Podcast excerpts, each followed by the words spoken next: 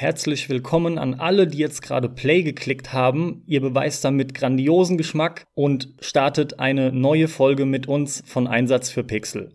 Das heißt, Grüße an euch alle, die ihr zuhört und Grüße auch an dich, werter geschätzter Kollege Max. Hallihallo und von mir natürlich das gleiche. Willkommen in diesem Podcast.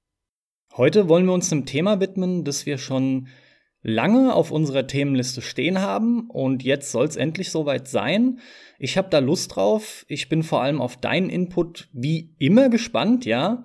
Es ist aber mal wieder einfach ein Thema, bei dem Verschiedenes zum Tragen kommen wird und mal schauen, wie wir uns dem Ganzen annähern und wo es letzten Endes hinführt. Natürlich habe das gesehen und gelesen. Es soll um Realismus in Spielen gehen und alles, was damit verbunden ist. Ne? Grafik, Physik, inhaltlich können da Dinge sein. Mal schauen, was alles genannt wird. Aber bevor wir uns diesem Thema widmen, habe ich noch einen kleinen Punkt anzusprechen. Und zwar habe ich mir vor kurzem ein Xbox One Pad für den PC gekauft. Und darüber muss ich jetzt noch mal ein paar Worte verlieren, weil ich habe das Pad jetzt, ich glaube, ziemlich genau zwei Wochen, eineinhalb und habe jetzt schon viel auch damit gezockt. Und da muss ich jetzt einfach mal ein paar Sachen zu sagen. Das interessiert dich mit Sicherheit auch, weil du hast mit dem noch gar nicht länger gezockt, ne, mit dem Pad. Zum einen habe ich mit dem Pad nur mal kurz damals auf der Gamescom gezockt und zum anderen habe ich eben erst vor zehn Minuten von dir erfahren, dass du das Pad hast.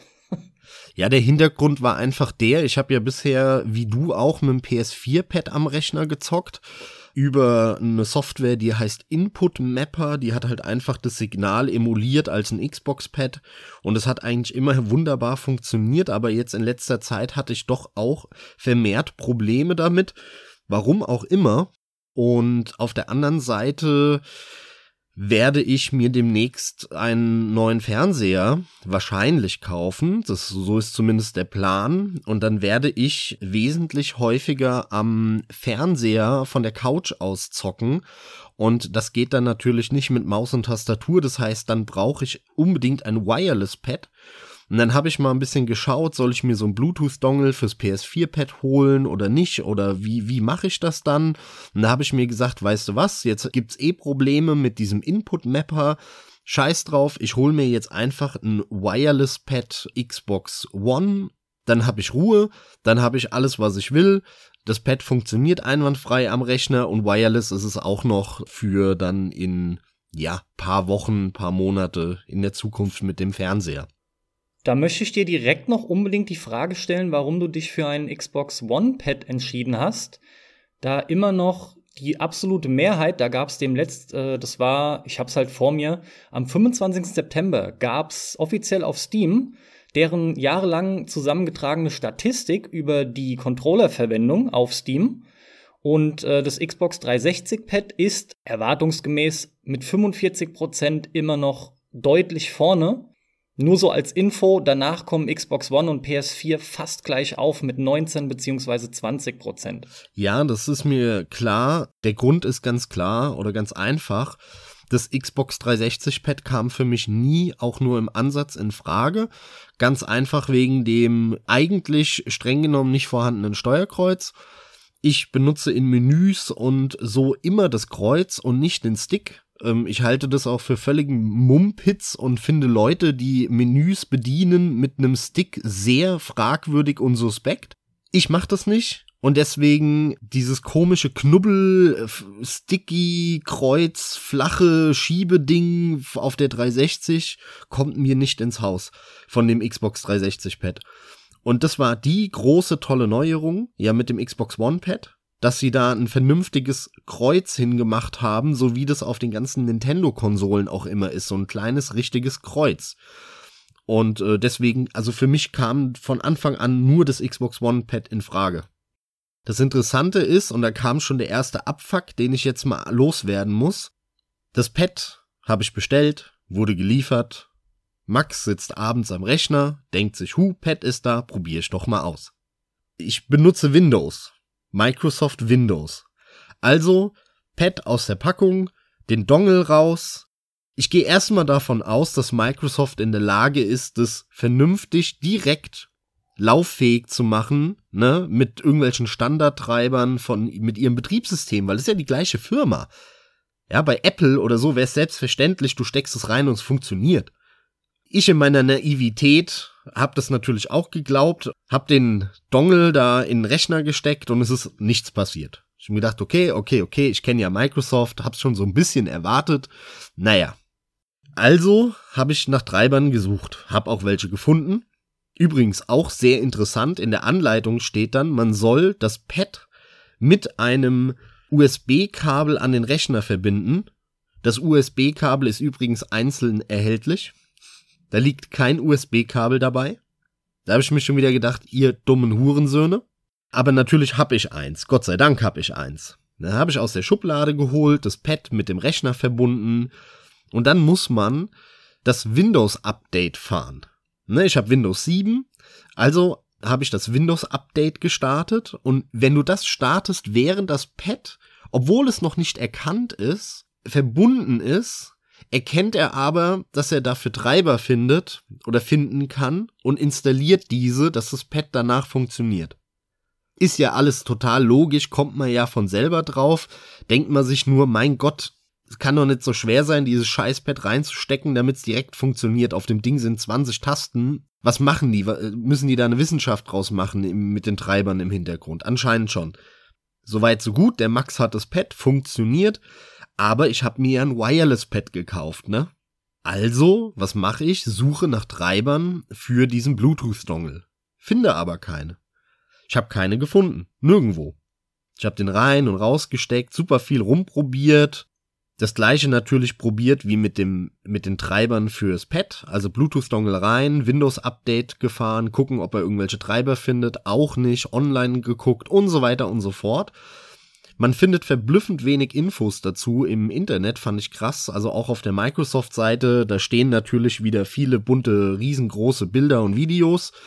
Aber wirkliche Informationen kriegst du da auch nicht. Und wenn, dann sind sie aus dem Hebräischen übersetzt ins Lateine, übersetzt ins Englische, übersetzt ins Japanische, übersetzt ins Deutsche von irgendeinem Marketing-Fuzzi mit null Inhalt am Ende. Und was dann rauskam am Ende ist ganz einfach folgendes. Das funktioniert nicht mit Windows 7. Das habe ich mir gedacht. Das ist der Das habe ich mir gedacht. Oberhammer einfach. Der, der Wireless Dongle funktioniert nur mit Windows 10 und nicht mit Windows 7. Das ist einfach ist schlicht und ergreifend eine Software-Sperre drin, damit du das Pad nicht wireless benutzen kannst.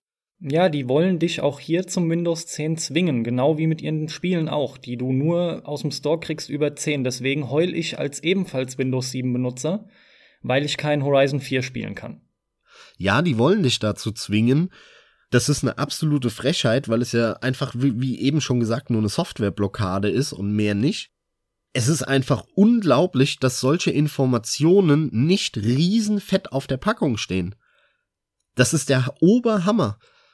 Also da steht zwar irgendwas für vor Windows 10 oder so drauf, aber da denkst du dir ja, ja gut, klar, ist für Windows 10, aber das schließt ja nicht aus, dass es nicht auch bei Windows 7 funktioniert. Und auf der Packung, das ist natürlich so eine schöne, wie so eine Apple-Packung, ne? Also da steht nichts drauf, da sind keine Texte, das ist, sieht alles schön aus, die Packung. Nur wenn ihr das so kompliziert macht und ich diese Infos benötige, damit es funktioniert, dann macht es keinen Sinn, die Packung so leer zu machen. Dann schreibt es drauf, dann macht einen fetten roten Sticker drauf. Achtung, funktioniert nur mit Windows 10. Ist ja auch, ich bin ja auch verrückt, dass ich denke, dass es mit Windows 7 funktioniert. Es war ja klar, dass es nicht funktioniert. Aber mit Kabel funktioniert's natürlich. Was ja auch total logisch ist, ne? Also wie kann man da nicht drauf kommen? Also da wirst du verrückt, wirklich. Microsoft, ihr seid Hurensöhne. Ganz einfach, tut mir leid, ihr seid einfach nur richtig erbärmliche Würstchen, dass ihr so eine, so eine Witznummer abzieht mit dem Xbox One Pad, muss ich einfach mal loswerden an der Stelle. Und das sag ich als jemand, der Microsoft schon immer nutzt, der überhaupt kein Fan ist von den Apple-Produkten und so weiter und so fort, aber das ist einfach nur eine Frechheit, nichts anderes. Ja, aber ich kann da nicht mehr dazu sagen, als mich zu wiederholen. Die zwingen dich halt da rein und es wird auch über kurz oder lang bei uns so sein, dass wir Windows 10 haben müssen. Ja, natürlich habe ich auch ehrlich gesagt gar nicht so das Problem mit. Ich meine, wenn du Zocker bist am Rechner, dann hast du zwangsläufig Windows drauf und mein ganzes Leben lang besteht schon darin, immer die alte Windows-Version so lang wie möglich mitzuschleppen und dann auf die neue zu wechseln, die irgendwelche sinnlosen Features hat, äh, die ich eh nicht brauche und nur irgendwelche anderen alten Sachen, die schon immer gingen, wieder nicht mehr gehen. Aber was Neues bietet mir das nicht, sondern es nimmt mir einfach nur alte Möglichkeiten. Das bin ich seit 20 Jahren gewohnt. Damit kann ich irgendwo noch halbwegs leben, obwohl es traurig ist. Deswegen wird es auch dazu kommen, dass ich halt in einem Jahr oder so das Pad dann halt wireless benutzen kann, weil ich mir dann eh Windows 10 irgendwann hole. Aber es ist einfach eine Frechheit. Hinzu kommt ja noch, wenn das Pad perfekt wäre, hätte ich damit ja noch nicht mal das Problem. Aber, und das muss ich ja jetzt auch an der Stelle loswerden, jetzt hat Microsoft endlich ein vernünftiges Kreuz eingeführt auf der linken Seite, also für die linke Hand man kann sich immer noch darüber streiten, ob dieses komische Überkreuz sinnvoll ist, ne, dass irgendwie die Daumen permanent überkreuzt sind und nie auf einer Höhe wie auf dem PlayStation Pad. Das ist aber Geschmackssache, also da gibt es genau. wirklich 50-50 irgendwie gefühlt. Darüber kann man sich streiten und ich persönlich äh, habe mit beidem keine Probleme. Aber jetzt haben sie auf der linken Seite dieses Krüppelkrebsgeschwür entfernt und haben ein vernünftiges Steuerkreuz hingemacht. Jetzt haben sie aber auf der rechten Seite diese Tasten, diese stinknormalen vier Tasten, ne? Dieses, äh, was ist es, XYAB, ja, wie auf dem Super Nintendo Pad haben sie ja geklaut damals. Ja, aber geswitcht. Ja, wow, damit sie keinen Patentstreit bekommen oder irgendwas, ne? Ich will nur, dass wir das alles korrekt hier sagen. Diese Tasten waren noch nie gut. Die waren immer nur zweckmäßig mittelmäßig, aber das waren keine geilen Tasten. Die hatten noch nie einen geilen Druckpunkt. Die haben schon immer geklappert und haben sich plastikmäßig billig angefühlt. Ja. Das haben sie noch mal gesteigert beim Xbox One Pad. Also diese komischen, diese stinknormalen Tasten, die du ohne zu überlegen immer benutzt, die haben so einen schlechten Druckpunkt. Wenn du die häufig hintereinander drückst, dann fühlt es sich manchmal so an, als würde die Taste nicht direkt wieder hochkommen, wenn du sie gedrückt hast.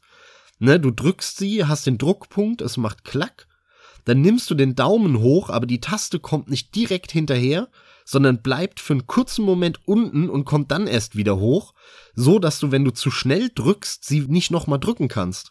Und das fühlt sich so unangenehm an, das ist so schlecht, also ich habe das jetzt lange verglichen mit dem PS4-Pad, dem PS3-Pad. Das geht gar nicht, ja. Sorry, das ist wirklich nicht gut. Das hast du nicht, das Problem, und das wundert mich. Vielleicht habe ich auch eine ganz komische Hand, ja. Aber das Problem hast du nicht, wenn du auf die Tasten haust. Also anscheinend ist das Pad irgendwie für Proleten gemacht, die dann so draufhauen mit den Fingern auf die Tasten, weißt du? So immer von, von fünf Zentimeter Höhe, so batsch, batsch, batsch, batsch. Dann hast du das Problem nicht. Aber wenn dein Daumen auf der Taste liegt und du genau weißt, wo der Druckpunkt ist und du nur so diese minimalste Bewegung mit dem Daumen machst, dieses klack, klack, dann hast du das Problem. Das sind einfach Sachen, wo ich mir denke, Leute, Leute, Leute, Leute, Leute, ja. Und dafür wollt ihr 50, 60 Euro haben. Also nimm's mir nicht für übel, das ist einfach ein Kackpad am Ende des Tages. Ja, das tut seinen Dienst. Ja, das funktioniert. Ja, man kann auch endlich das Steuerkreuz benutzen. Aber das wirkt hohl, plastikmäßig, billig, klapprig. Die Trigger sind hohl und haben null Widerstand. Die waren auf dem 360-Pad zum Beispiel viel besser, die Trigger. Die sind auf dem Xbox One-Pad echt nicht gut. Die Tasten sind so klapprig wie schon immer und hohl, aber haben jetzt noch mal ein schlechteres Feedback einfach. Also ich muss sagen, es ist wirklich kein tolles Pad. Ich werde ein Sony-Jünger bleiben, was die Pads angeht. Ähm, mal schauen, ob ich, äh, wenn ich zumindest vorm Rechner sitze, mit Kabel nicht doch wieder den Input-Mapper mal benutzen werde und wirklich nur auf, aufs Xbox One-Pad gehen werde, wenn es wireless sein muss. Aber das geht ja nicht, ha, weil ich habe ja kein Windows 10. Sorry, ist einfach beschissen. Okay, ich denke, wir haben es jetzt alle verstanden. Ich äh, übernehme dann hier einfach mal das Wort an der Stelle. Will aber noch eine Info basierend auf einer Erfahrung meinerseits loswerden zu, zu der Pad-Geschichte und zwar zum Input-Mapper direkt. Du weißt, ich hatte die Probleme, als ich dich darauf angesprochen hatte, waren sie bei dir noch nicht vorhanden.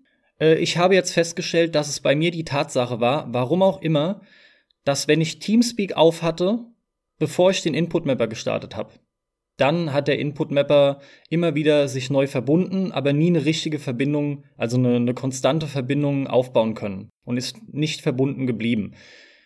Mit anderen Worten, es hing an diesem einen Programm in meinem Fall und es ist halt gut möglich und es ist auch irgendwo eine Empfehlung von mir, man sollte Input Mapper als allererstes starten, sogar meiner Meinung nach vor Steam, weil man beim Input Mapper den DualShock Controller im exklusiven Modus am besten startet, dann hat er wirklich die Kontrolle über alles und überlagert auch Steam erst recht, wenn man es danach öffnet. Das so als kleiner Tipp am Rande, das hat bei mir geholfen. Vielleicht hilft das auch bei dir, Max, und vielleicht kann es auch euch helfen, dir zu, dem einen oder anderen. Wäre top, aber ansonsten kann ich nur noch sagen, ich bin dir da nicht böse, wie du eben den Einsatz begonnen hattest, denn du wirst da deine Konsequenzen ganz klar draus ziehen und Mal gucken, wann du sagst, ich wag mal wieder so ein Microsoft Controller Experiment. Ja, ich hatte ja das 360-Pad schon mal vor, vor 10 Jahren oder 15 Jahren. Da hatte ich mir das ja auch mal geholt, aber ähm, ja, wie gesagt, also es ist einfach jedes Mal, denke ich mir, Leute, Leute, Leute, ich habe den Luxus, dass es irgendwie funktioniert direkt und ich nicht irgendeine Homebrew-Software benutzen äh, muss. Ist jetzt eine Ansichtssache, aber die Homebrew-Software hat lange Zeit besser funktioniert als das offizielle Bett. Das ist halt schon, schon peinlich einfach.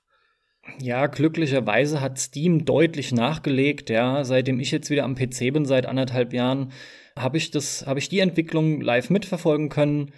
Steam unterstützt allem voran die neuen Titel in der Regel meistens mit einem vollen Support vom DualShock 4 auch und es funktioniert wirklich gut. Aber auch da nur die großen das ist das Problem. Die Indie-Spiele nicht, sondern nur die großen AAA-Spiele, die halt ohnehin auf der PS4 rauskommen. Aber Spiele, die nicht auf der PS4 erscheinen, bekommen auch am PC keinen Dual-Shock-Support. Das ist mein großes Problem. Das ist seltener, das stimmt. Und ich verstehe gar nicht mehr so richtig, warum. Es muss halt noch das Überbleibsel sein aus der Erfolgszeit der Xbox 360 und weil es halt mit Microsoft in Kombination steht ne, und von Anfang an der bessere Support war. Denn was die Beliebtheit angeht, kann ich nicht ganz begreifen. Ich habe wirklich gerade gestern mir Verkaufszahlen von Konsolen angeschaut, von fast allen möglichen Konsolen, also die letzten drei, vier Generationen, die wir hatten, auf jeden Fall und habe die verglichen und zum letzten Stand ist es tatsächlich so, dass sich Xbox 360 und PS3 ganz grob gleich verkauft haben, mit irgendwie 80, 85 Millionen. Von daher sind die Pads auch ähnlich verteilt gewesen und jetzt liegt die PlayStation 4 sogar noch weiter vorne. Worauf ich hinaus will, ist, ich verstehe gar nicht so sehr, warum die Pads noch so vertreten sind und ich kann es mir nur so erklären, wegen der 360 und das sieht man ja auch irgendwo schwarz auf weiß in der von mir bereits genannten Steam-Statistik.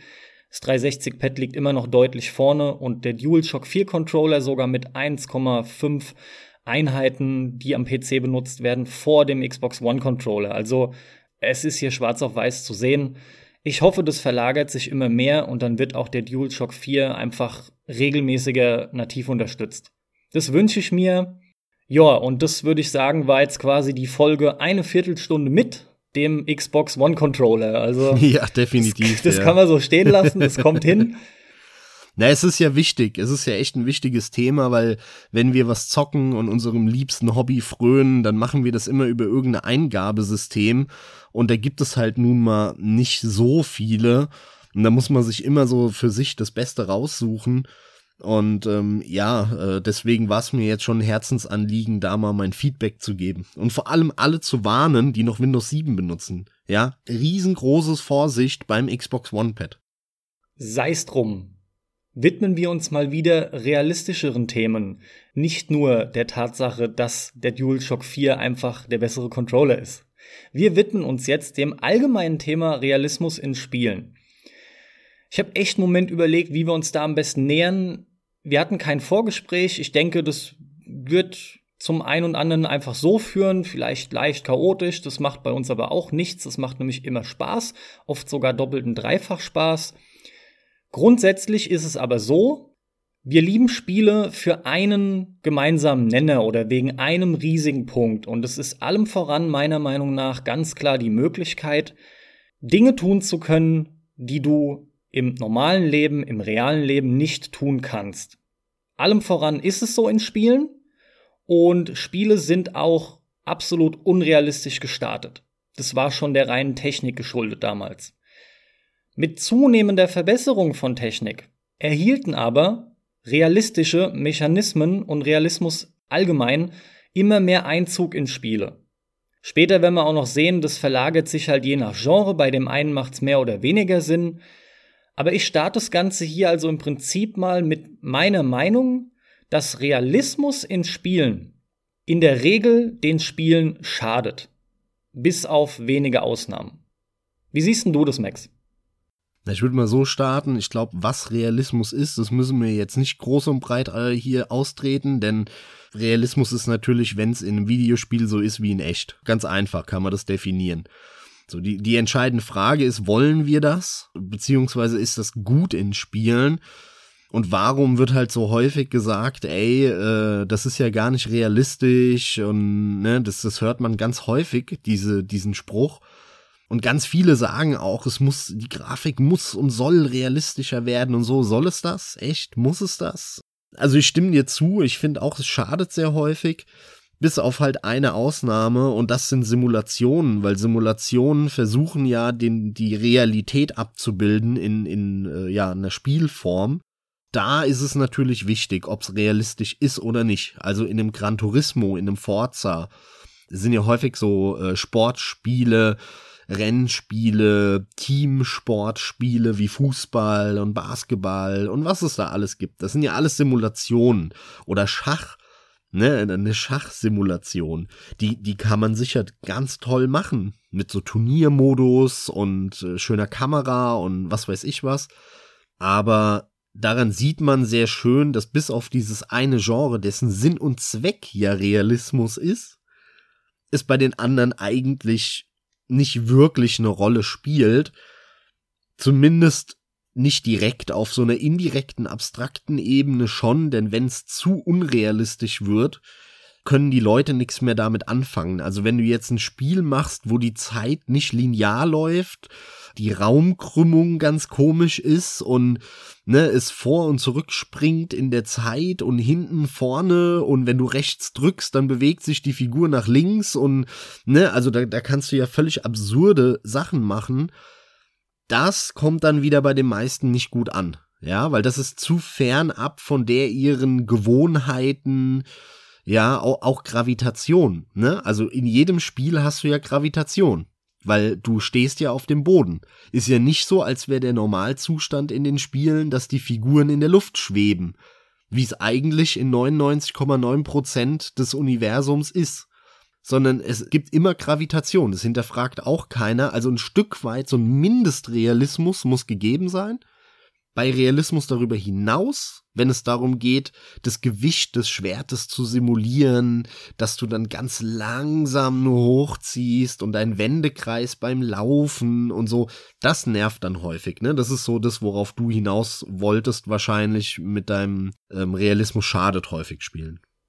Ja, es gibt verschiedenste Punkte, aber durchaus ist es einer, der zu nennen gilt.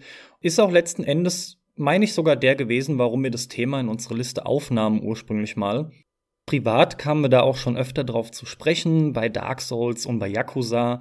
Es geht halt darum, dass erst recht mit der Einführung von einem Analogstick Du hast halt die Möglichkeit, dass du beim Bewegen der Figur dadurch unterschiedliche Geschwindigkeiten erzielst. Die werden natürlich durchs Programmieren vorgegeben und durch die gesetzten Punkte, Triggerpunkte ne, im Stick, ab wann, ab, ab welcher Stärke wird halt eben registriert, wie schnell sich dann die Figur bewegen muss. Ist das stufenlos? Gibt es nur eine Stufe? Musst du eine extra Taste drücken? Da sind wir halt schon voll im Thema Steuerung dann drin. Nämlich je nachdem, wie jemand genau diese Steuerung programmiert und benutzt, kann das halt echt die Hölle sein, bis hin zu großartig. Und vor allem ist auch hier ein Punkt, der für mich allem voransteht zu nennen, der trifft übrigens auch auf die von dir angesprochenen Simulationen zu, die natürlich probieren, alles so realistisch wie möglich abzubilden. Aber du hast in Spielen einfach nie 100% Realismus. Zum Glück natürlich. In vielen Punkten streben wir da zwar auch hin, da kommen wir aber nachher drauf. Zum Glück sage ich ganz einfach, weil, um mal ein Beispiel zu nennen, das absolut offensichtlich ist, da hat, glaube ich, auch schon jeder drüber nachgedacht und sich mit Kumpels drüber unterhalten. Was ein Glück haben wir in Videospielen mehrere Leben. Man stelle sich mal vor, man kauft sich ein Spiel und stirbt und es war's, weil es ist ja Realismus pur. also, ne, nur um es einfach mal ganz übertrieben zu sagen, da ist es sofort jedem klar, was ein Bullshit. Und genau aus dem Grund, aber auch aus den Gründen wie Entwicklungskosten und Zeit, muss man sich ja drauf fokussieren, was will man ins Spiel einbauen, worauf lege ich Wert als Entwickler. Und da sind wir dann bei einem Punkt, den kann man jetzt einfach mal als selektiven Realismus bezeichnen. Das ist ein Punkt, der ordnet sich nämlich auch entsprechend dann dem Game Design unter. Der Entwickler muss sich halt Gedanken drum machen, welchen Realismusgrad will ich in meinem Spiel jetzt wirklich erreichen und wie viel macht Sinn, ab wann wird's unsinnig und wie kann das Ganze dann mit meiner Vision, mit dem gesamten Design überhaupt irgendwie ineinander übergreifen? Denn damit fällt und steht für mich oft schon das Spiel. Die Steuerung, wo du auch eben meintest, genau darum ging's mir. Ja, das ist ein wichtiger Punkt. Es nervt halt immer wieder mit Wendekreisen von Figuren. Übrigens, um direkt mal Yakuza eine reinzuwatschen, ne? Mein erstes Yakuza-Spiel, was ich jetzt tatsächlich zocke, was ich auch durchspielen werde, ist halt Yakuza Zero. Die Steuerung ist an und für sich wirklich ziemlich gut. Die ist auch arcadic, die macht Spaß und überwiegend ist die auch zum Glück unrealistisch. Damit meine ich allem voran, wenn du die Figur drehst, dreht sie sich sofort in Richtung und hat nicht erst einen riesen Wendekreis. Leider Gottes sind aber auch so kleine, meiner Meinung nach, Patzer drin, die ich überhaupt nicht tolerieren kann. Allem voran, wenn du in die Perspektive zum Umschauen wechseln möchtest, muss die Figur zum kompletten Stillstand kommen. Ja, super nervig, oder? Super das nervig. Ist wirklich ich auch super nervig. verstanden. Und es ist mir unbegreiflich. Das haben sie aber als Altlast drin. Ne? Das muss ja so sein. Das haben die wahrscheinlich seit dem ersten Teil drin. Und leider Gottes machen die Figuren in Yakuza zumindest schon mal halt eben, wenn du loslässt und aktiv nichts mehr drückst, noch ein paar Schritte und werden langsamer. Und das ist leider hier auch schon irgendwie so ein Mini-Realismuspunkt, wie die entschleunigen. Grundsätzlich okay, aber schade, dass sie nicht auch hier diese Konsequenz zeigen, was sie sonst fast im gesamten Spiel haben. So nach dem Motto, das Spielgefühl steht an erster Stelle, der Spieler steht an erster Stelle. Deswegen ist Yakuza auch so geil arcadig und macht so viel Spaß. Das ist auch so Grab and Go fast, ist einfach super. Ja, ja, immer wenn ich immer wenn ich in diese um, Ego-Sicht wechseln wollte bei Yakuza, ähm, seit Teil 3 geht es. In Teil 1 und 2 ging es glaube ich noch nicht und ab Teil 3 konnte man dann in diese Ego-Sicht wechseln immer wenn ich das machen wollte, musste ich immer zweimal drücken. Weil beim ersten Mal war irgendeine Animation noch nicht zu Ende von der Figur und dann geht's nicht auf und dann musst du immer nochmal drücken. Genau, und leider lässt sich ja zusätzlich die normale Kamera mit dem rechten Stick eben nicht so weit frei drehen, dass du genau die Details, und darum geht's mir, die man nämlich in der Spielwelt sehen will, nicht sehen kannst. Und deswegen switch ich ja oft wirklich, um das alles in mich aufzusaugen, aufzunehmen in diese First-Person-View. Auch mal für einen Screenshot. Das ist halt einfach geil. Ja, und das ist einfach schade. Gut, aber das hat relativ wenig mit Realismus zu tun, finde ich. Ähm, was ich voll wichtig finde, ist, also wie ich eben gesagt habe, es gibt halt so ein Mindestmaß an Realismus, was drin sein muss, wie Gravitation oder so oder Luft, ja, und dass die Atmosphäre nicht aus irgendwas anderem ist oder sowas. Und dann gibt es so eine Art Obergrenze, ab der es nervig wird weil die Steuerung darunter leidet oder was auch immer. Ich finde aber diese Debatte, wie realistisch muss es sein oder ist Realismus gut, finde ich gar nicht so wichtig. Ich finde die relativ irrelevant. Was viele meinen, wenn sie sagen, das ist nicht realistisch, dann sagen sie das zwar, aber sie meinen was ganz anderes. Sie meinen, das ist nicht logisch. Und das ist ein Riesenunterschied. Denn wenn du Realismus willst, dann darfst du auch keine Fantasy-Serie sehen, dann darfst du auch keine Science-Fiction-Serie sehen oder Film oder was auch immer. Dann darfst du nur Simulationen spielen. das meinen die gar nicht, sondern was die meinen ist, die haben irgendeine Rolle, irgendeine Figur in dem Spiel kennengelernt. Und das Spiel hat denen zum Beispiel vermittelt, so, so ist es geschrieben, dass diese Figur sehr emotional ist. Und es wird seit acht Stunden dir reingehämmert in dem Spiel. Und in der neunten Stunde passiert dann irgendwas. Da ist die Figur auf einmal total kalt und trocken und Stein und was auch immer und ähm, null emotional. Und dann kommt voll häufig dieser Spruch, ist ja voll unrealistisch. Ja, gemeint ist aber, ist ja voll unlogisch, ne? Weil, weil plötzlich diese Logik der aufgebauten Welt, die, der aufgebauten, der geschriebenen Welt, der spielerisch erfahrenen Welt, einen Knick bekommt in der Kontinuität, ne, in der Konsequenz und dann wird's halt unlogisch und da dadurch dann auch unglaubwürdig. Wenn dir vorher ewig erzählt wurde, die Figur ist so und dann handelt sie ganz anders. Das war ja zum Beispiel ein Riesenproblem, was ich habe mit Oceans 12. Der ganze Film ist dir so präsentiert, dass das voll die Helden sind. Du musst mit denen mitfiebern und am Ende dann sind sie eine Zeit lang irgendwie im Knast oder so oder sind eingebuchtet und dann kommt halt so, der, der Film verkauft dir das total traurig, da kommt traurige Musik und alles und so.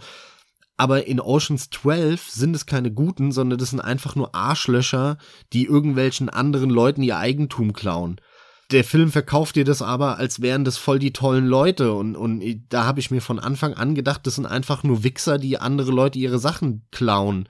Das sind Kriminelle. Die gehören an Pranger gestellt, aufgehängt, in Knast eingebuchtet.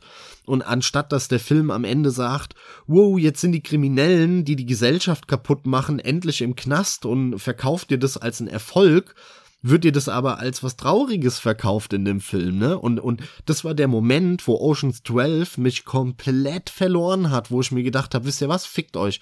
Mich interessiert euer Film gar nicht. Gott sei Dank haben sie das bei Oceans 11, was ja das, das Remake war sozusagen von diesem Uraltfilm. Da haben sie es ja nicht gemacht. Weil da hatten sie ja eine persönliche Rachegeschichte, genauso wie dann in 13. Aber in 12 war das so, da wurden einfach nur Arschlöcher als irgendwie, da muss, soll ich mitfühlen dargestellt. Und das finde ich ist ein gutes Beispiel, woran man sieht, wie solche Sachen dir, die, die so, so, so inkonsequent sind, dir die ganze Logik, die ganze Welt dann zerstören können, die über in einem Film natürlich eine Stunde zwei, aber in einem Spiel dann halt über sieben, acht Stunden aufgebaut wurde. Vollkommen verständlich. In dem konkreten Fall bei Oceans 12 ist es dann wirklich sogar der Fall, dass dir halt falsche Wertevorstellungen als cool vermittelt werden. Und das ist halt grundsätzlich eigentlich nicht in Ordnung. Aber gleichzeitig hast du als Zuschauer durchaus die Möglichkeit, dich drauf einzulassen. Aber wir betrachten es ja jetzt hier in dem Fall, dass du so einen Realismusbruch erlebst und der tritt auf jeden Fall auf. Also jeder, der ernsthaft einmal kurz drüber nachdenkt, dem fällt das auf, unabhängig jetzt davon, ob er das mag oder eben nicht, ja. Du fandest es halt zum Beispiel sau schlecht. Bei einem Spiel, wo mir das auch aufgefallen ist, ich überlege gerade äh, schon, ähm, ob mir noch eine konkrete Situation einfällt, war bei Until Dawn, bei diesem mittelmäßigen, komischen Horror-Ding da. Da waren auch so viel unlogische Sachen drin, die überhaupt keinen Sinn gemacht haben, wo du, wo dir Figuren drei Stunden lang als so verkauft wurden und danach haben sie völlig anders reagiert. Das hat null Sinn gemacht, das Verhalten von denen. Das war auch so ein Spiel, das hat mich sofort verloren. Schon nach zwei Stunden oder so hat es mich komplett verloren gehabt. Ja, das ist grundsätzlich ein Hauptproblem. Eine Geschichte ist halt ausgedacht und wenn nur ein paar Personen versuchen sollen, ernsthaft agierende, sich realistisch verhaltende Charaktere zu erschaffen, noch eine Welt dazu, in der das alles funktioniert, selbst wenn es in unserer spielt. Aber es ist ja so eine verkleinerte Welt. Das ist ja ein, Mini-Universum, in dem was aufgebaut wurde, in dem das dann abzulaufen hat. Und ganz im Ernst, in der Regel schaffen das nur wenige und deswegen haben wir auch so wenig gute Geschichten natürlich entsprechend auch gute Charaktere. Und deswegen erleben wir es auch immer wieder, dass vereinzelt Titel so extrem hervorstechen. Das ist einfach schwer. Also gute, gutes Worldbuilding und Character Building ist einfach eine Paradedisziplin. an der auch viele, viele in aller Regel immer wieder scheitern. Aber wie siehst du das mal abseits von jetzt diesem, ja, der Welt und der Geschichte? Ganz häufig hört man auch diesen Ausspruch, ähm, das muss alles realistischer werden und je realistischer, desto besser. Das hört man auch ganz, ganz häufig, wenn es um Grafik geht. Bei Grafik muss es immer höher hinausgehen, es muss immer realistischer werden. Das finde ich ganz interessant, denn ich nehme mal an, dem würdest du zustimmen, weil du bist ja auch ein Grafikfan, sind wir alle, ich auch. Ähm, jetzt äh, gerade mit den neuen äh, Ankündigungen der Nvidia-Grafikkarten, die ja jetzt so einen KI-Chip und so einen Raytracing-Chip noch zusätzlich zu dem klassischen GPU haben. Und gerade diese ganze Raytracing-Geschichte, das ist ja ein, ein, sehr großer Schritt in Richtung Realismus, was ähm, Schatten und Reflexionen und Spiegelungen und sowas angeht. Also diese klassischen Licht- und Schattenspiele. Das ist ein großer Schritt und zwar in Richtung Realismus.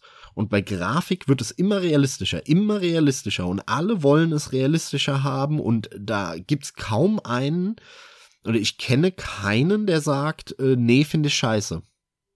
Das ist halt der Punkt, bei dem du zum einen immer siehst, wie stark die Entwicklung halt voranschreitet, zum anderen auch irgendwie bemerken kannst, dass es interessant ist, dass die Leute immer danach schreien und auch ich bin jemand, der grundsätzlich schon bessere Grafik mag, aber bessere Grafik heißt für mich nicht gleich realistischere Grafik.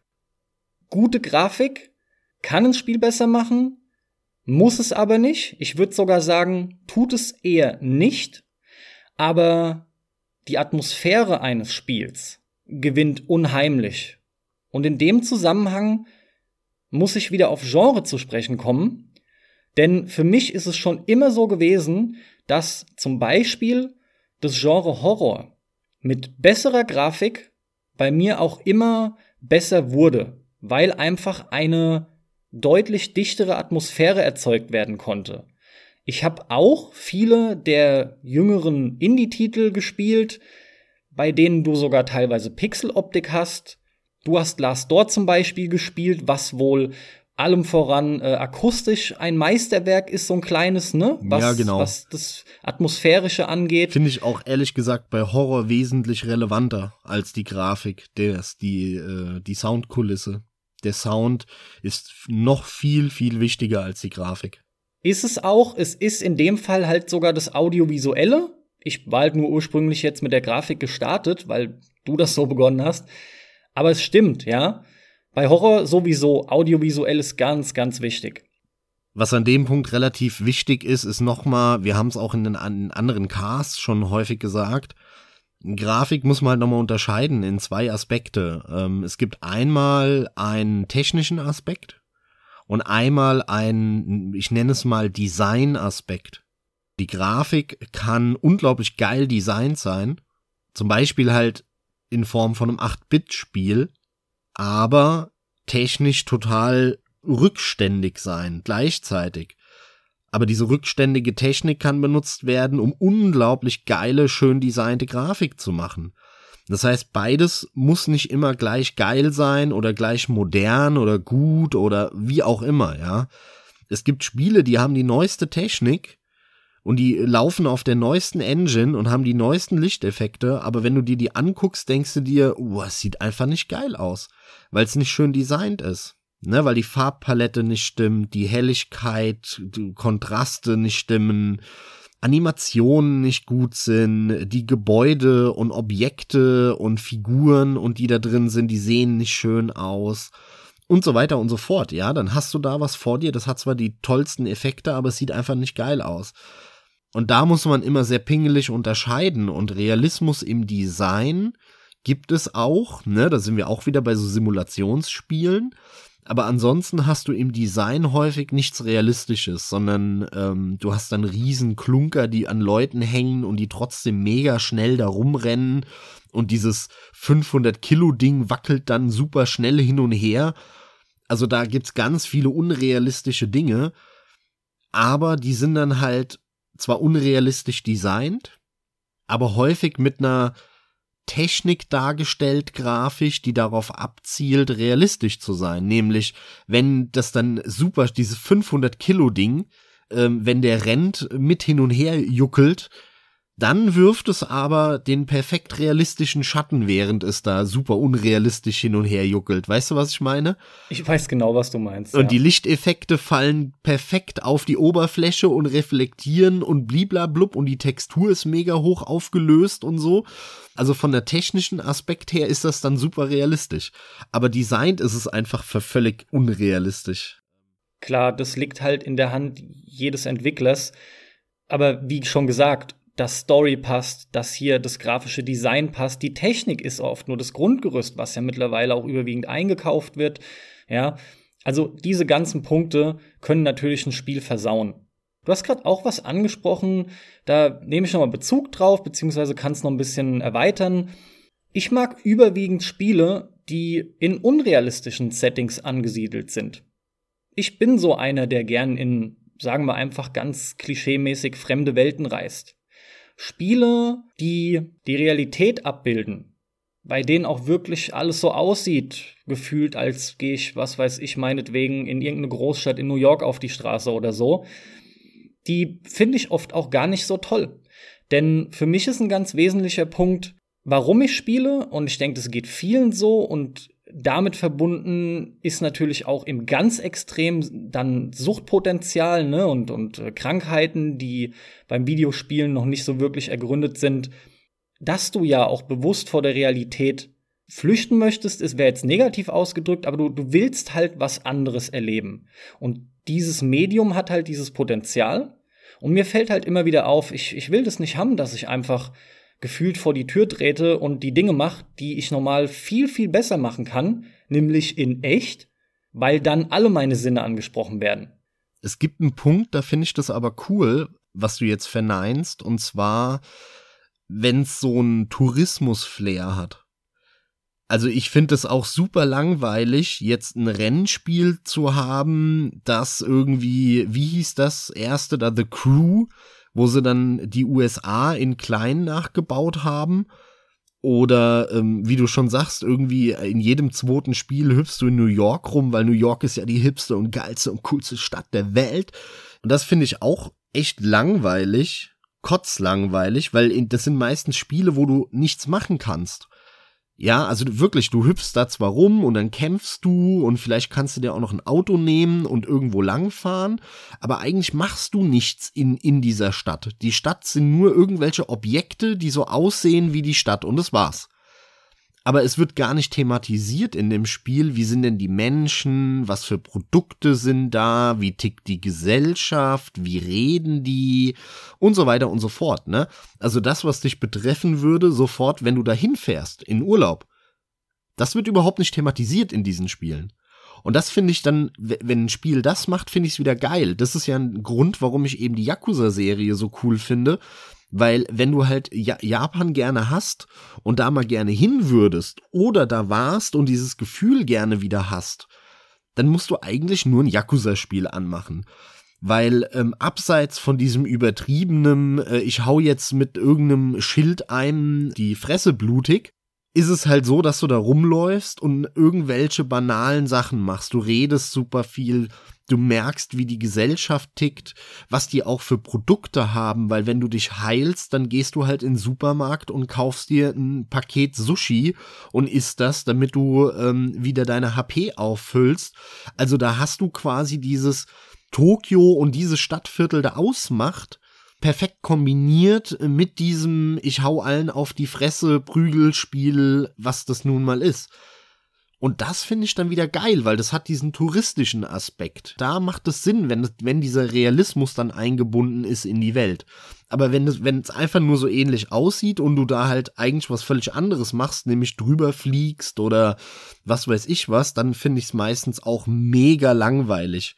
Häufig ja auch verbunden mit diesem Faktor der Größe der Welt haben wir auch schon x-mal besprochen, ne, so, so ein Yakuza, ein Vampire Bloodlines, ein Deus Ex oder so, da hast du halt relativ kleine Welten und die kannst du sehr detailverliebt machen. Da geht's dann eben auch um einzelne Menschen, um einzelne Produkte, um einzelne Läden und Hintergassen. Aber in einem GTA oder so, da geht's ja nicht um eine einzelne Hintergasse, sondern da, da, da fährst du an Tausenden von Hüllen vorbei. Einfach nur von leeren Objekten, die Hüllen sind. Und die sind nur da, damit es ganz schick aussieht. Aber du kannst damit nicht interagieren. Es, das bringt dir gar nichts, dass es da ist. Und das macht ja häufig dann auch nochmal einen großen Unterschied in, in diesem Realismus. Denn wenn es realistisch sein soll, müsstest du ja an jedem Haus halten können, an jedem Haus an der Türklingel klingeln können. Überall müssten Leute sein, mit denen du interagieren kannst. Denn in der Realität kann ich ja auch vor die Tür gehen, an ein Haus klingeln und mit den Leuten reden einfach.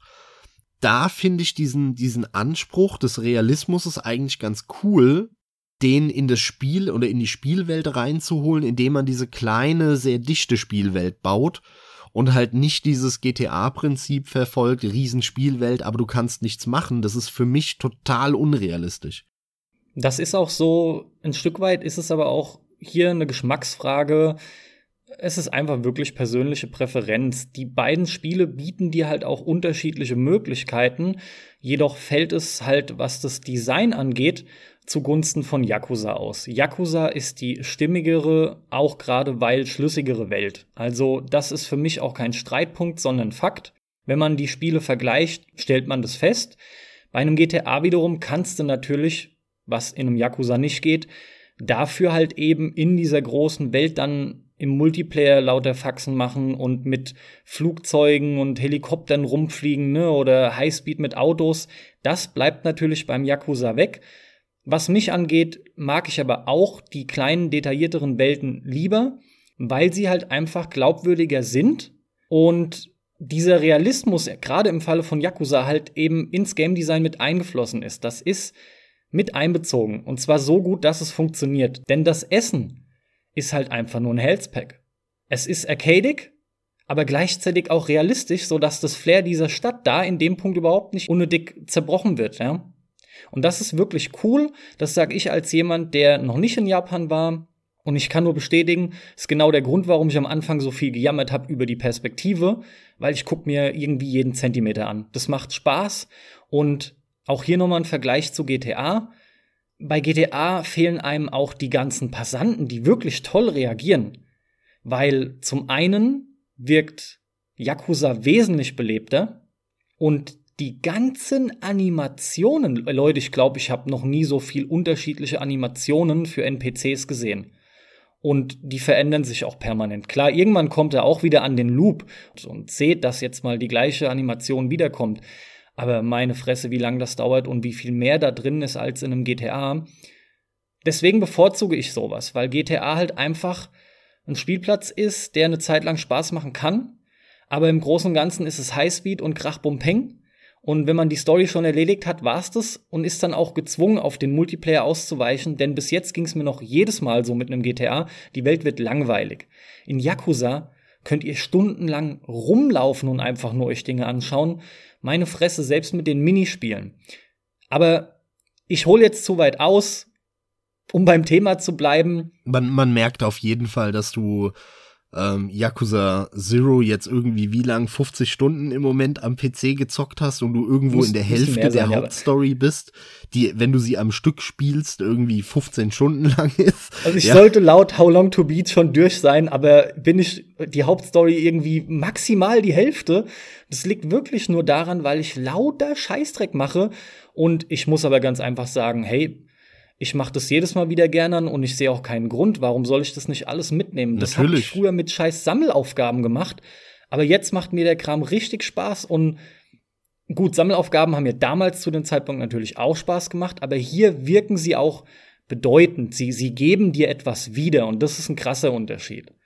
Nee, ohne um Frage, spiel das, wie du Spaß damit hast. Ne? Ich will damit nicht sagen, spiel es anders, aber man, man sieht, man merkt es halt, ne, dass, äh, dass du jetzt endlich mal ein Yakuza richtig angefangen hast und da sehr schön drin aufgehst.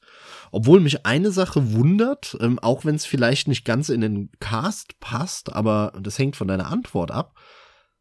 Du spielst ja. das nicht lange am Stück. Also ich sehe nie, äh, dass du das mal fünf, sechs, sieben Stunden am Stück bei Steam anhast. Vielleicht sehe ich es auch einfach nur nicht und es ist so aber es wirkt so, als würdest du das immer mal so zwei Stunden anmachen. Und das halt jetzt schon über zwei Monate. Deswegen hast du jetzt auch schon beachtliche 50 Stunden da auf der Uhr oder so um, um den Dreh rum. Aber wenn mich ein Spiel so, so fesselt, dann habe ich das meistens ein paar Tage lang ununterbrochen fast an. Also wie im Moment bei mir The Vagrant, das hast du ja auch gesehen, das habe ich jetzt irgendwie die letzten Tage quasi in jeder freien Minute, wo ich PC gezockt habe, hatte ich dieses Spiel an. Das ist aber bei dir nicht so. Ähm, woran liegt es? Das ist korrekt. Das liegt zum einen, ich glaube, der, der wichtigste erste Punkt, den ich zu nennen habe, ist der, dass ich das schon die letzten Jahre so gut wie mit keinem Spiel mehr hatte. Wenn es mal auftrat bei einem Spiel, dann war es eins, was in einer relativ schnellen Sitzung erledigt war. Ich habe auch Yakuza schon am Stück länger angehabt als nur eine Stunde oder zwei. Die Tage hatte ich auch schon.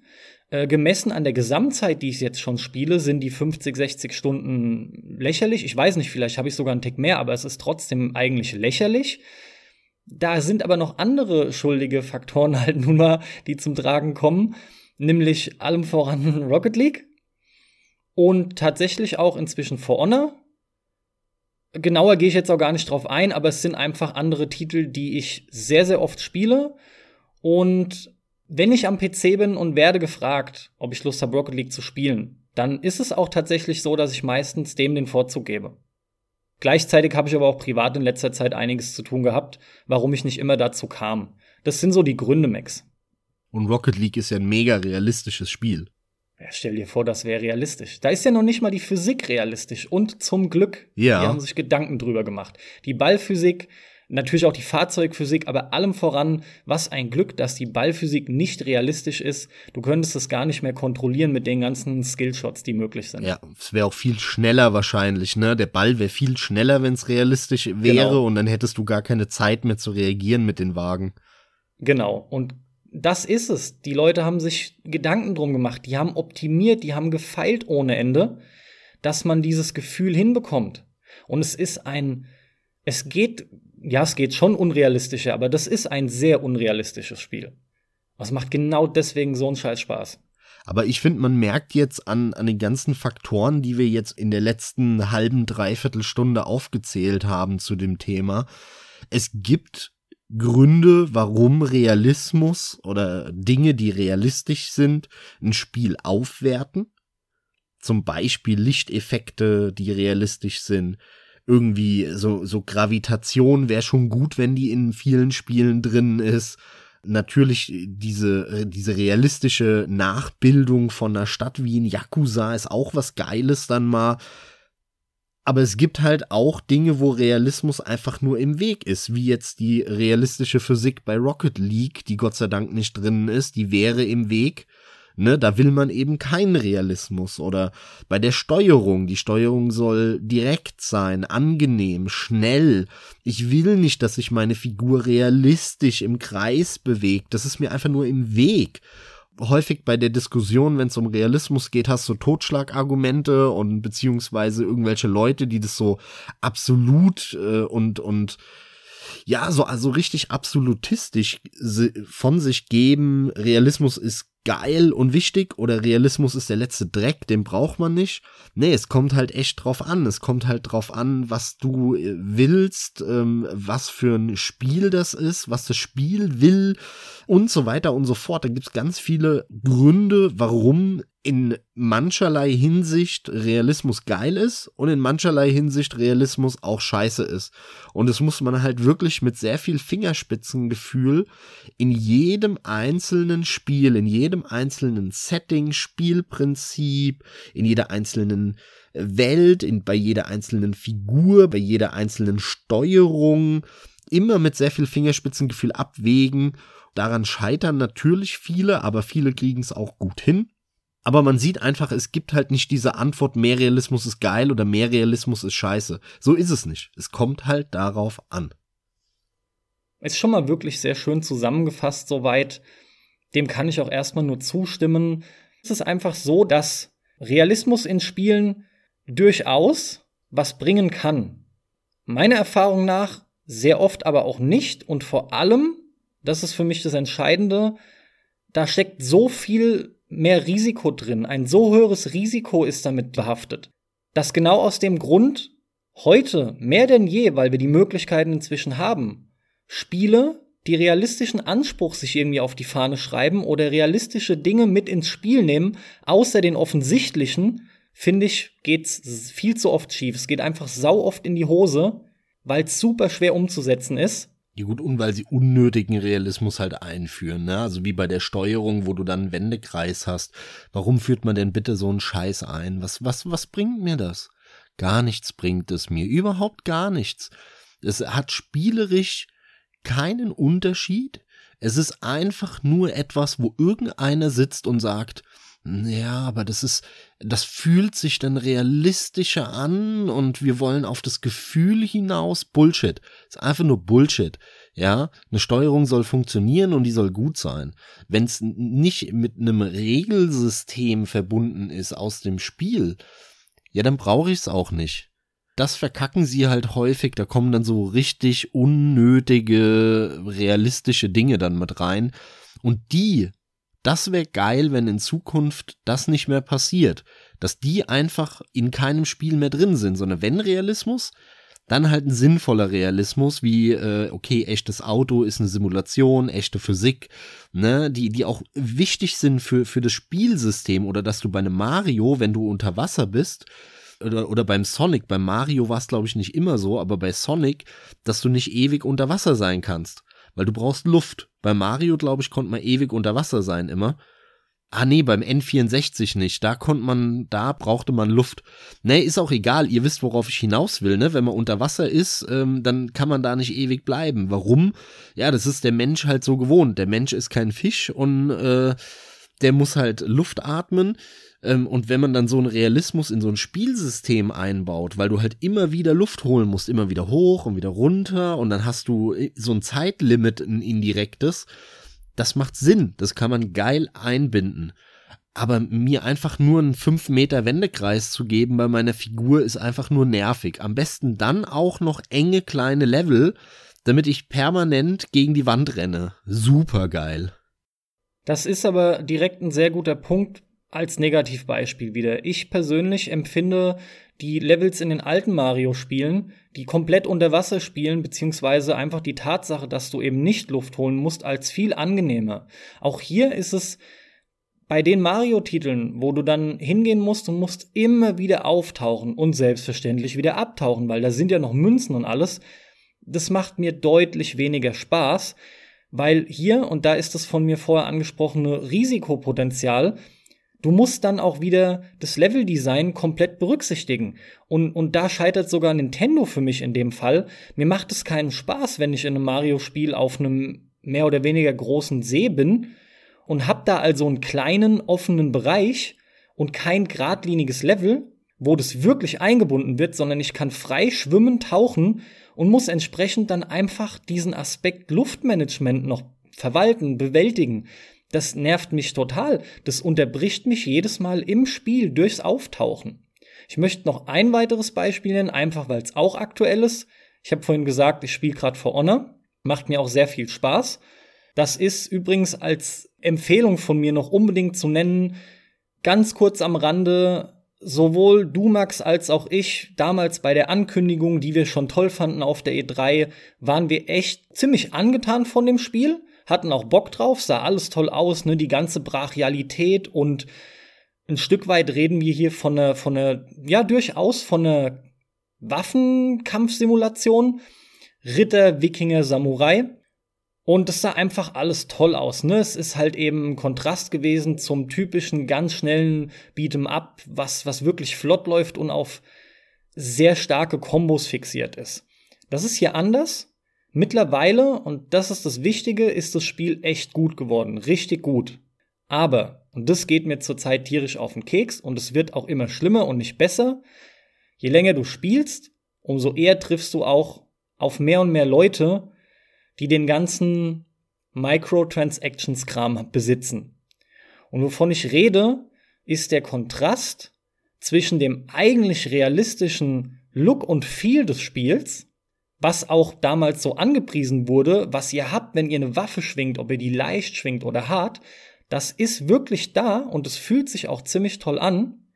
Gleichzeitig kann man aber dann Dinge freischalten, wie irgendwelche Effekte, dass wenn man jemanden zum Beispiel am Schluss exekutiert, nachdem man ihn besiegt hat, dann kann man da plötzlich Regen oder ein kleines Gewitter nur über sich wohlgemerkt erscheinen lassen oder Laub fällt von oben herab, auch nur über sich. Oder ein Regenbogen mit irgendwelchen Soundeffekten, ne? So ein Effekt, als wird gerade die Hölle aufgehen. Das sind wiederum Dinge, das ist ein richtiger Bruch von, aber wirklich ein komplett krasser Bruch von einer ansonsten fantastischen Atmosphäre. Mhm. Ja, ich weiß genau, was du meinst. Ich kenne solche Sachen, ja. Die, die stoßen mir auch immer negativ auf, ja. Kennt man bei sau vielen Spielen. Das ist jetzt für mich wieder mal ein aktuelles Paradebeispiel. An und für sich eine so coole Atmo, konsequent durchgezogen, ans Spieldesign mit angelehnt, integriert und dann so eine Scheiße. Warum? Klar, hier typischer Standard-Rand fast in jedem zweiten, dritten Cast. Ja, DLC-Kram, Microtransactions halt. Sau schade. Nichtsdestotrotz, das Spiel ist super. Das Spiel ist viel mehr, als ich im Nachhinein jetzt noch gedacht hätte. Tatsächlich ein Überraschungshit für mich dieses Jahr. Ja, auch an dich, Max, und an euch alle echt eine klare Empfehlung. Also ich kann das nur noch mal bekräftigen. Jeder, der wie wir das am Anfang gesehen hat und dachte, geil, und hat dann den Kram mitbekommen zu Beginn, die ersten Monate, sogar vielleicht das erste Jahr. Ich habe nämlich dann auch die Beta gespielt und es war überhaupt nicht das, was ich mir vorgestellt habe. Äh, Leute, es ist jetzt sogar mehr als das. Die sind so am Pfeilen gewesen. Ubisoft macht es sowieso momentan ziemlich gut, das ist auch sehr löblich. Rainbow Six Siege ist es genauso ergangen. Im positiven Sinne natürlich. Ansonsten komme ich wieder zurück zu deiner Zusammenfassung, Max. Realismus ist mehr und mehr da. Viele Dinge sind auch gar nicht mehr wegzudenken. An viele Dinge denkt man sogar oft gar nicht. Und nichtsdestotrotz ist es einfach eine extrem schmale Gratwanderung zwischen der richtigen Balance, die man zu finden hat, und der Tatsache, dass es halt nämlich genau, wenn man es nicht schafft, komplett verkackt werden kann. Immer wieder komme ich zu der Erkenntnis, dass der Großteil meiner Spiele, der mir richtig Spaß macht, überwiegend unrealistisch ist. Nicht unlogisch, unrealistisch. Und das ist einfach top. So lasse ich mir Spiele dann gefallen. Es war mal wieder nett mit dir zu sprechen, Carsten, über dieses Thema, das lange, lange auf unserer Liste stand da haben wir noch mal ein paar Sachen in die Welt posaunt, über die wir schon öfter gesprochen haben, aber ihr habt's vielleicht noch nicht so direkt aus unserem Mund gehört, liebe Zuhörer. Danke fürs Einschalten. Super, dass ihr mal wieder bis zum Ende durchgehalten habt. Wenn es euch gefallen hat, schaut mal online vorbei auf unserer Facebook-Seite, auf unserer Twitter-Seite, Soundcloud sowieso. Gebt mal ein Like ab. Patreon haben wir auch, sind wir auch vertreten. Wenn euch das Ganze gefällt und ihr sagt, ey, das ist so cool und ich höre das so häufig und regelmäßig, die haben eigentlich sogar ein bisschen Geld verdient von mir. Das äh, würde ich denen gerne geben. Die Möglichkeit habt ihr auch könnt ihr auf Patreon gehen, Einsatz für Pixel und uns etwas Geld spenden. In dem Sinne, herzlichen Dank für euren Support. Auch dieses Mal hat es euch hoffentlich gefallen. Bis zum nächsten Mal. Danke auch von meiner Seite. Relativ kurz und schmerzlos. Hoffe auch ich, dass wir euch wieder gut unterhalten konnten. Das ist das Einzige, worum es mir geht. Auch ich bin raus. Wie immer viel Spaß beim Zocken. Wir hören uns. Macht's gut. Bis zum nächsten Mal. Tschüss.